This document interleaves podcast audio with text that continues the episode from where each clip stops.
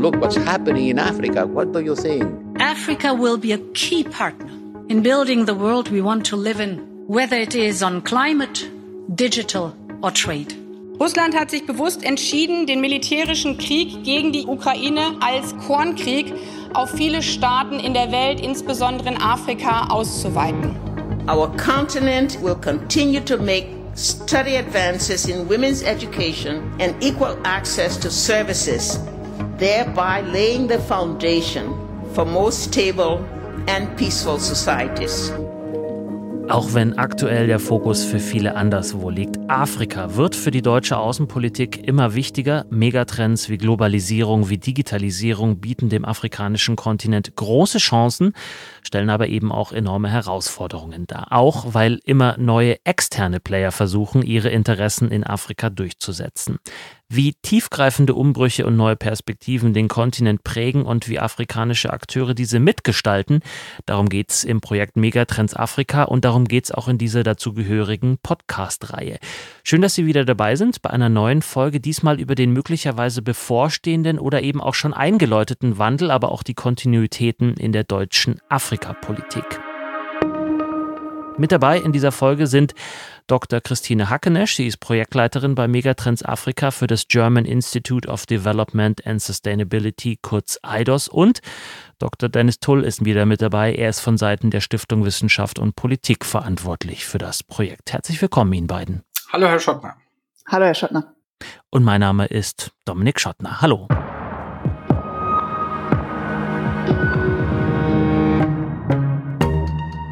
Herr Tull, vor kurzem war Bundeskanzler Olaf Scholz, aber auch Bundespräsident Frank-Walter Steinmeier und auch die Bundesinnenministerin Nancy Faeser in Afrika, in unter anderem Ghana, in Nigeria, in Tansania, in Marokko. Würden Sie das als Zeichen werten für die gestiegene Bedeutung der Afrikapolitik der Bundesregierung oder war das alles terminlicher Zufall? Ich glaube, dass es äh, kein Zufall ist, sondern natürlich ist das, äh, geht davon die Botschaft aus, äh, dass Afrika für Deutschland wichtiger geworden ist. Ist ja auch nicht so, dass der Kanzler zum ersten Mal da war, sondern schon zum dritten Mal seit, seit seiner jetzt mittlerweile zweijährigen Amtszeit. Und ich glaube, von dieser Reiseaktivität geht sicherlich ein starkes Symbol aus, ein starkes Signal und das soll es wahrscheinlich eben ähm, auch sein. Jetzt muss man halt sehen, wie man diese Symbole und diese Signale mit Inhalten füllt, mit, mit Angeboten unterlegt. Mhm. Die Angebote und die Inhalte werden niedergeschrieben in Leitlinien der Bundesregierung zur Afrikapolitik. Was ist das denn für ein Papier, für ein Dokument? Das ist ein Dokument, was sozusagen die, die Richtschnur für alle Ressorts der Bundesregierung äh, bilden soll, sozusagen das Dach, unter dem sich alle wiederfinden sollen. Das hat äh, zweifellos zwei Funktionen. Das eine ist die erstmal die Außenkommunikation an, an afrikanische Gesprächspartner, aber auch europäische und andere. Und, und das Zweite, und das ist für mich eigentlich der viel wichtigere Aspekt, ist aber eben auch die Selbstvergewisserung nach innen. Das heißt also, dass die Ressorts, die Bundesregierung bestimmt, ähm, was sie eigentlich in Afrika will, was ihre, was ihre Ziele sind, was ihre Prioritäten sind. Und, und deshalb ist, glaube ich, der Weg dahin äh, das, das Wichtige, dass man eben äh, sich enger abstimmt oder das Ambitionsniveau sollte eigentlich noch höher sein, eben auch sowas wie eine strategische Planung macht. Aber es sind eben Leitlinien. Es ist keine umfassende Strategie. Nein, es gibt wenige Papiere meines Wissens, die äh, in der Bundesregierung geschrieben werden, die sich Strategien nennen. Das hat sicherlich zu tun mit Erwartungsmanagement. Man will sich ja nicht notwendigerweise jetzt an allem äh, genau messen lassen. Ähm, das andere ist, dass man sicherlich sich auch darüber im Klaren sein muss, dass Leitlinien bezogen auf einen Kontinent von, von 55 Staaten natürlich auch ihre Grenzen haben. Äh, insofern würde ich meinen, es ist sicherlich zweifellos einfacher, eine Länderstrategie zu schreiben, wie etwa das für China passiert ist, als jetzt eine Strategie äh, für eine Afrika-Politik, die eben nicht 150 Seiten haben kann und äh, Wichtig ist eben, dass man sich auf Prioritäten verständigt. Und dazu kommen wir gleich auch noch. Frau Hackenisch, ich würde Sie gerne in die Runde auch noch mit reinholen. Wenn Sie mal das, was Herr Tull eben schon so grob skizziert hat, vergleichen mit der deutschen Zusammenarbeit mit anderen Kontinenten oder auch Ländern. Wo ordnen Sie die Afrikapolitik da ein, die deutsche? Ja, der Kollege Dennis Tull hatte ja schon darauf verwiesen, dass äh, Kooperation mit Afrika eben jetzt ähm, sehr viel wichtiger ist. Äh, die ähm, aktuelle Reisediplomatie ist da sicherlich ein wichtiger Indikator für auch die äh, Tatsache, dass es jetzt darum geht, neue Leitlinien für die Kooperation mit Afrika zu formulieren. Aber aus meiner Sicht ähm, ist das ein, ähm, diese gestiegene Bedeutung der Kooperation mit Afrika ein längerer Trend, der sich abzeichnet und der mindestens schon 2015 begonnen hat, wo wir eben äh, gesehen haben, dass eine Vielzahl von Flüchtlingen und Migranten ähm, nach Europa gekommen ist und seitdem eben dieses Migrationsthema sehr viel wichtiger geworden ist. Ähm, warum äh, ist das so oder was, ähm, was ist genau das, worin besteht das gestiegene Interesse? Es geht sicherlich sehr stark um äh, die Migrationsfragen. Äh, die waren ja jetzt auch sehr hoch auf der Agenda von ähm, Bundeskanzler äh, Scholz auf seinen Reisen nach Nigeria und Ghana. Aber es geht eben nicht nur um Migration. Ähm, es geht auch darum, äh, Unterstützung von afrikanischen Ländern ähm, in den Vereinten Nationen, in allen anderen multilateralen Organisationen zu bekommen. Es geht um strategische Ressourcen, Zugang zu strategischen Ressourcen. Äh, es geht darum, dass sich ähm, eben die Erkenntnis durchgesetzt hat, dass andere Akteure äh, wie China, Russland, äh, arabische Länder, Türkei etc. eben auch ein sehr viel stärkeres Interesse an der Kooperation mit afrikanischen Ländern haben und dass der geostrategische ähm, und systemische Wettbewerb sehr stark zugenommen hat. Das heißt, es sind äh, eine Vielzahl von Gründen, äh, die dazu geführt haben, warum eben äh, die Kooperation jetzt äh, wichtiger geworden ist. In Deutschland, und darüber haben wir auch hier im SWP-Podcast auch schon breit gesprochen, ist äh, die Zeitenwende vor äh, deutlich mehr als einem Jahr von Bundeskanzler Scholz ausgerufen worden im Zusammenhang mit dem von Ihnen erwähnten Angriffskrieg Russlands gegen die Ukraine. Aber der hat ja durchaus auch Auswirkungen auf andere Politikfelder. Hat er denn auch Auswirkungen auf die deutsche Afrikapolitik? Ja, also ich würde sagen, dieser ähm, äh, Angriffskrieg äh, auf die Ukraine hat einige Trends verstärkt, die wir schon vorher gesehen haben. Das heißt, er hat beispielsweise den geostrategischen und geopolitischen Wettbewerb äh, verstärkt, ähm, der ja auch zu Zeiten der Covid-19-Pandemie und äh, vorher schon da gewesen ist, aber jetzt sehr viel stärker zutage tritt. Dann hat der Krieg unmittelbare Auswirkungen äh, für afrikanische Länder, beispielsweise im Hinblick auf ähm, Ernährungssicherheit äh, oder in Bezug auf die ähm, Wirtschafts- und Schuldenkrise. Und hier ist deutsche Politik gefragt, äh, darauf entsprechend äh, zu reagieren und äh, hat dies ja zum Teil bereits auch getan. Ähm, der Krieg hat aber auch äh, zu Veränderungen in anderen ähm, Politikfeldern in Deutschland geführt mit Auswirkungen für Kooperation mit Afrika. Das ist am deutlichsten in der Energiepolitik, äh, wo wir sehen, dass es ja jetzt ein sehr viel ähm, stärkeres Interesse auch ähm, an der Kooperation im energiepolitischen Bereich gibt, ähm, in Nigeria, Senegal äh, und anderen Ländern. Und ähm, genau, das heißt, äh, daraus ergeben sich dann auch mittelbar Konsequenzen für deutsche Afrikapolitik. Da hatten wir auch schon zum Teil in diesem Podcast hier drüber gesprochen, über die Energiepartnerschaften, die es da unter anderem ja auch gibt. Ich habe es eingangs gesagt, das Projekt Megatrends Afrika, ebenso wie das dazugehörige Block Joint Futures, blickt auf Veränderungen in Afrika. Auch darüber haben wir hier im Podcast schon gesprochen. Welche dieser innerafrikanischen Veränderungen sind denn für die deutsche Afrikapolitik maßgeblich? Gibt es welche, an denen man wirklich überhaupt nicht vorbeikommt? Frau Hackenisch. Eine zentrale Veränderung, die für uns äh, in der äh, Forschung und Politikberatung im Projekt auch sehr wichtig ist, ist sicherlich die gewachsene Bedeutung von äh, Megatrends äh, wie Urbanisierung, demografischem Wandel, Digitalisierung oder auch dem Klimawandel.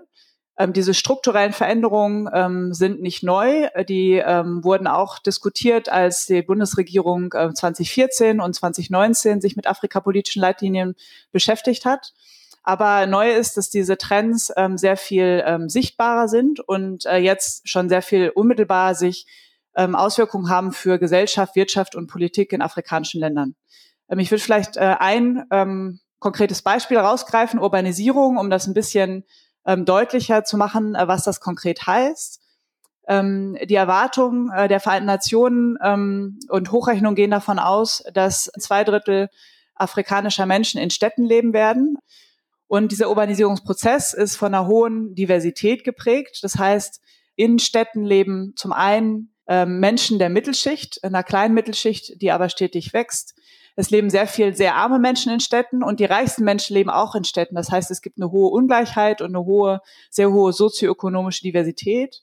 Und anders als bei Urbanisierungsprozessen äh, beispielsweise in Europa ist Urbanisierung in Afrika derzeit nicht von Industrialisierung oder struktureller Transformation begleitet.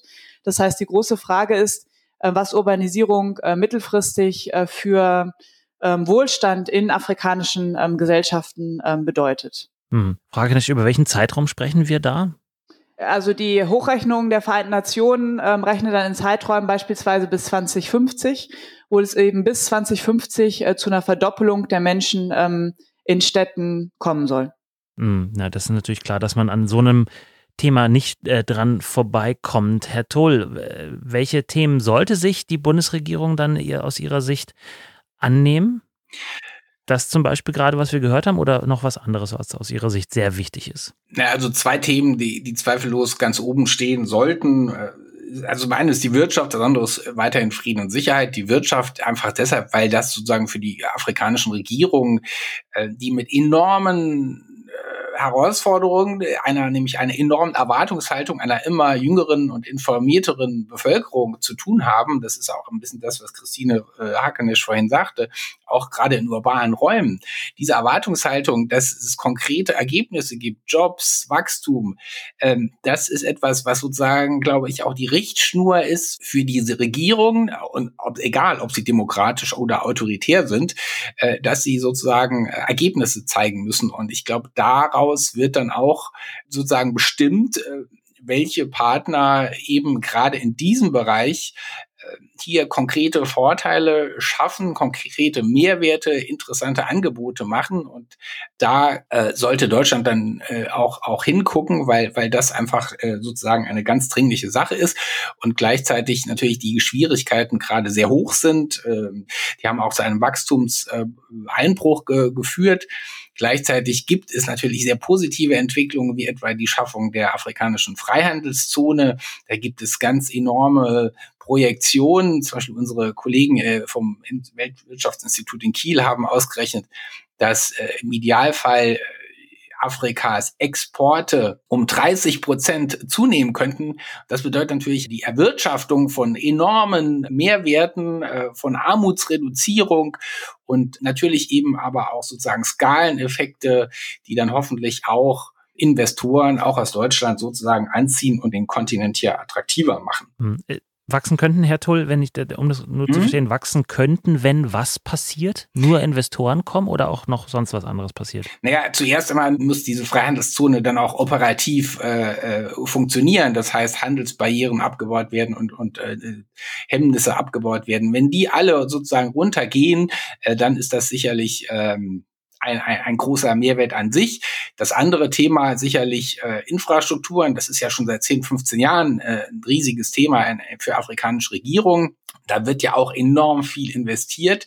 Die Kehrseite ist die Verschuldung, die wir jetzt sehen. Denn äh, die Kreditlast ist gewachsen, äh, die Zinsen gehen nach oben und deshalb sind sehr viele afrikanische Länder mit einer extrem hohen Schuldenlast äh, belastet und müssen eben auch einen signifikanten Teil, ich glaube 17 Prozent äh, durchschnittlich, äh, ihre Einnahmen für die ähm, Tilgung von Schulden aufwenden. Das heißt, das ist eine ganz äh, große Hausnummer, die, äh, die natürlich dann auch dazu führt, äh, dass Investitionen in andere Bereiche, in, in soziale Dienstleistungen und so weiter äh, gebremst werden. Und jetzt gibt es seit einigen Jahren aber Länder, die kommen nach Afrika und investieren heftig, und zwar in allen afrikanischen Ländern, China allen voran, zeigt sich da sehr investitionsfreudig, aber auch arabische Länder sind vor Ort, Russland zum Teil auch eben als Player, nicht nur wirtschaftlich, sondern eben auch militärisch. Frau Hackenesch, wie nutzen die afrikanischen Staaten diese Situation für sich, dass jetzt eben nicht nur die ehemaligen Kolonialmächte Ansprechpartner sind, sondern auch diese Staaten, die ich gerade genannt habe? Ich denke, es ist äh, wichtig äh, zu sehen, ähm, zunächst, dass die natürlich sehr unterschiedlich sind, ähm, die Partner- oder Kooperationsangebote von China, von Russland, äh, Saudi-Arabien oder der, der Türkei. Äh, China ist sicherlich äh, der Kooperationspartner, der ähm, das breiteste ähm, Kooperationsangebot machen kann. Das heißt, äh, China ist mit fast allen afrikanischen äh, Ländern steht sehr eng in der wirtschaftlichen Kooperation, ähm, auch in der politischen ähm, Zusammenarbeit, äh, hat eben ähm, eine Vielzahl an Investitionen, sehr enge Handelsbeziehungen etc. Und andere externe Akteure sind äh, sehr viel punktueller. Ähm, für afrikanische Länder ist es äh, sicherlich zunächst einmal sehr positiv, dass es ein äh, breiteres Kooperationsangebot gibt, dass es eine größere Auswahl an äh, Partnern gibt.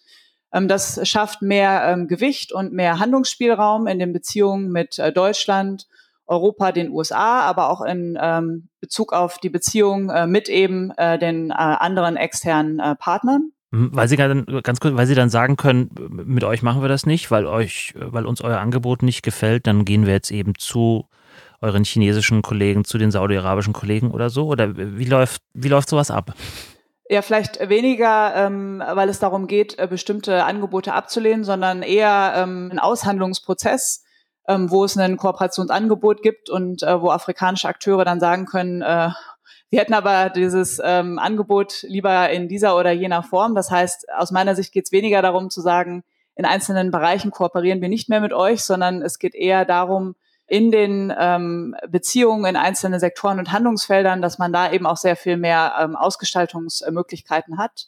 Und ähm, aus meiner Sicht ist, äh, besteht eine Gefahr dieses äh, stärkeren geopolitischen Wettbewerbes, äh, dass Kooperation ähm, eben sehr viel schwieriger wird in Handlungsfeldern, ähm, wo wenig Fortschritt ohne Kooperation erreicht werden kann, wie beispielsweise dem Klimawandel oder wie beispielsweise bei einer nachhaltigen Ausgestaltung von ähm, äh, Urbanisierung. Vielleicht, vielleicht darf ich da noch äh, ergänzen. Ähm, was Christine gerade sagt, ist ja, glaube ich, wichtig, dass man auch äh, sehen muss, inwiefern man immer wieder versucht, äh, auch mit solchen Akteuren ins Gespräch zu kommen natürlich ist das nicht immer im Interesse der afrikanischen Regierung, dass sozusagen jetzt trilateral oder mehr sozusagen Abstimmung und Kooperation stattfindet, weil natürlich aus, aus diesen verschiedenen bilateralen äh, Beziehungen heraus sie ja natürlich auch Mehrwerte ziehen.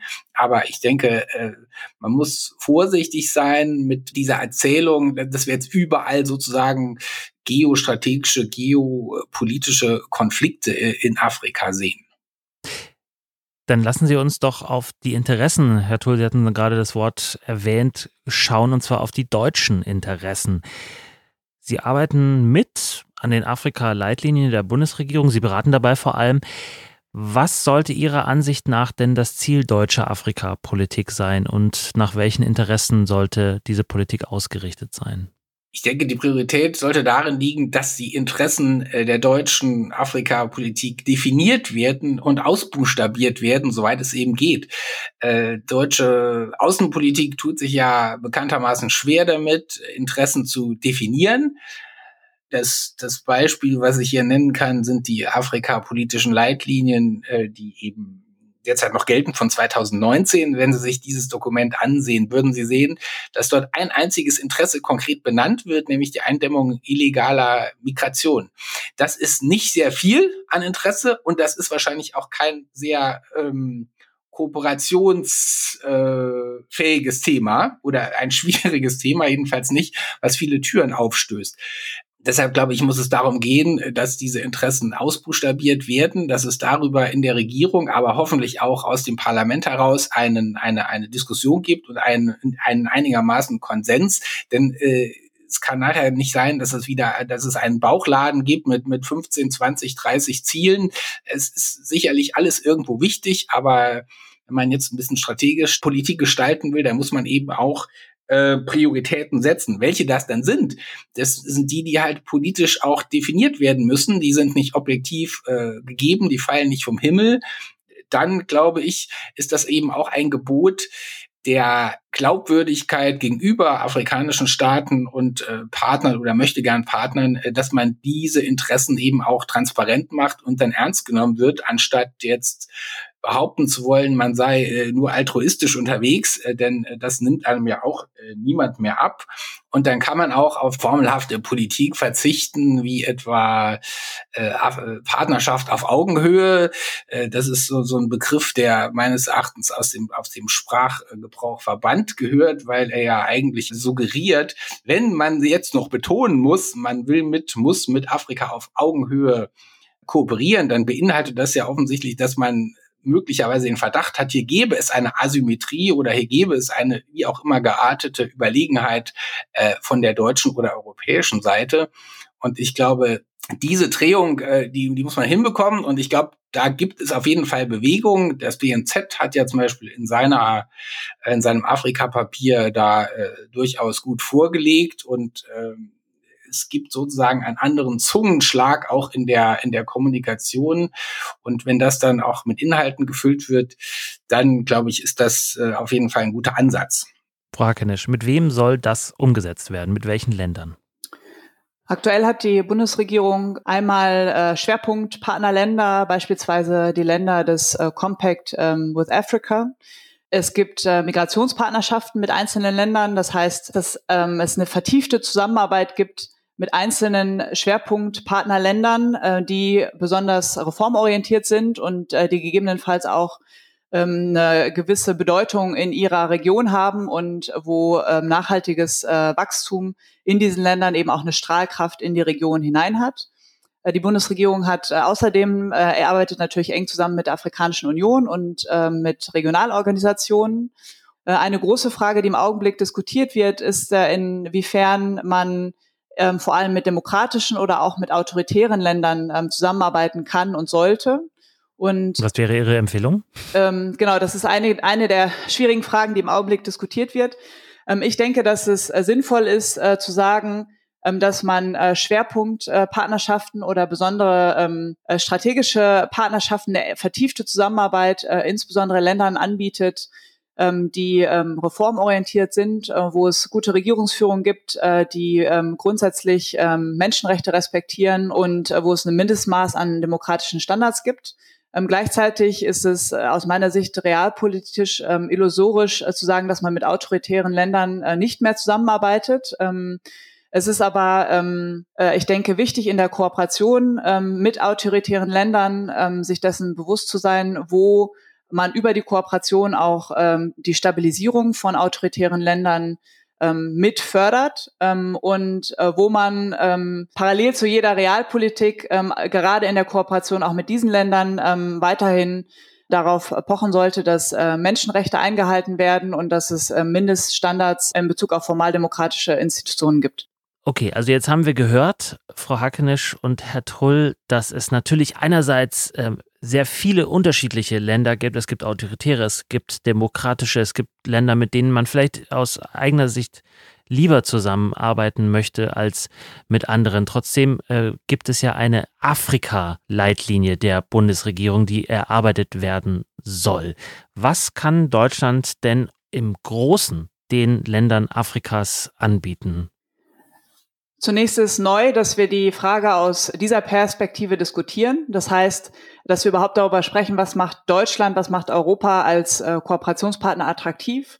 Das ist ja lange Jahre als Gesetz äh, angenommen äh, geworden, dass wir, ähm, dass Deutschland und Europa attraktive Kooperationspartner für afrikanische Länder sind. Ich denke, dass es äh, sehr wichtig ist und sehr spannend ist, dass die Frage jetzt aus dieser Perspektive diskutiert wird. Und ich denke, dass Deutschland und Europa ähm, sich im äh, internationalen Vergleich da auch nicht verstecken müssen, sondern dass sie nach wie vor einige attraktive Angebote haben und attraktive Kooperationspartner ähm, sind. Ähm, bei aller Kritik, die aus afrikanischen Ländern ähm, aktuell äh, zu den Beziehungen kommt. Das heißt, äh, was macht Deutschland, was macht Europa attraktiv? Ähm, ich denke, dass es einmal ähm, die Vielschichtigkeit äh, der Beziehungen ist. Es gibt äh, ein intensives Geflecht aus transnationalen Beziehungen, mit einer aktiven Zivilgesellschaft, äh, mit aktiven ähm, Beziehungen im Bereich Medien, Bildungspartnerschaften, ähm, Stipendien für Studierende, all das, was eher transnationale Verflechtungen sind zwischen den Kontinenten, äh, macht ähm, Deutschland und Europa sicherlich attraktiv und äh, da kann und muss aber in Zukunft auch noch mehr geschehen. Dann ähm, ist Deutschland ähm, sicherlich äh, interessant als Kooperationspartner durch äh, die Verbindung aus einerseits äh, Demokratie und andererseits sozialer Marktwirtschaft, was als äh, Modell nach wie vor in afrikanischen Ländern ähm, attraktiv ähm, gesehen wird. Ähm, und ähm, die Zusammenarbeit ist ähm, komplex und ist widersprüchlich. Aber ich denke, dass insbesondere für viele afrikanische Gesellschaften, wo es ja nach wie vor eine hohe Unterstützung für Demokratie gibt, ähm, auch eine wertegeleitete ähm, ähm, Kooperation ähm, nach wie vor attraktiv sein kann. Herr Toll, schließen Sie sich da an? Ja, da schließe ich mich an und ähm, ich denke, was vielleicht noch hinzukommt und was was auch äh, noch mal eine andere Qualität an an Unterhaltung verursacht, ist, glaube ich, die Erkenntnis bei uns, dass wir, dass in Deutschland, Europa, dass man mit afrikanischen Staaten eben auch über die Lösung globaler äh, Probleme sprechen muss und nicht nur über die Lösung Probleme äh, der Probleme in Afrika. Und ich glaube, äh, wir haben ja das auch hier bei uns ganz deutlich gemerkt, äh, genauso wie in Afrika äh, Klima, energiepolitische Fragen etwa sind etwas, wo, wo wir alle ganz mehr als der Vergangenheit vielleicht wirklich diese greifbaren Probleme sehen und wo es Anknüpfungspunkte gibt. Ähm, und der, da ist einfach die, die große, die große Thematik, die Interessenausgleiche zu finden. Das ist äh, wahrscheinlich sozusagen auf einer allgemeinen Afrika-politischen Ebene die zentrale Veränderung, ähm, die, die man da sieht und die wahrscheinlich auch so äh, hoffentlich dann auch weitergeht. Die Bundesregierung überarbeitet aktuell ihre Leitlinien zur Afrikapolitik. Welche Ziele und Interessen dabei formuliert werden sollten und welche vielleicht eher nicht und mit welchen Ländern in welcher Form künftig kooperiert werden könnte, das haben uns erklärt vom Projekt Megatrends Afrika Christine Hackenisch und Dennis Tull. Vielen herzlichen Dank. Danke Ihnen. Dankeschön. Und auch Ihnen, liebe Zuhörerinnen und Zuhörer, vielen Dank für Ihr Interesse. Das Projekt Megatrends Afrika ist eine Kooperation der Stiftung Wissenschaft und Politik, des German Institute of Development and Sustainability und des Kiel Institut für Weltwirtschaft. Das Projekt wird gefördert vom Auswärtigen Amt, dem Bundesministerium für wirtschaftliche Zusammenarbeit und Entwicklung und dem Bundesministerium der Verteidigung. Wenn Sie sich weiter einlesen wollen in das Thema, dann finden Sie unter dieser Podcast-Folge einige weitere Leseempfehlungen und natürlich auch den Link zum schon erwähnten Blog Joint Futures. Über all unsere Neuerscheinungen und auch über alles andere Aktuelle aus der Stiftung Wissenschaft und Politik informieren wir Sie zum Beispiel in unserem Newsletter, aber natürlich auch auf Social Media bei LinkedIn und X, ehemals Twitter. Wir freuen uns natürlich aber auch, wenn Sie diesen Podcast abonnieren, wenn Sie ihn bewerten und wenn Sie ihn an Interessierte weiterempfehlen. Mein Name ist Dominik Schottner. Bis zum nächsten Mal. Bleiben Sie neugierig.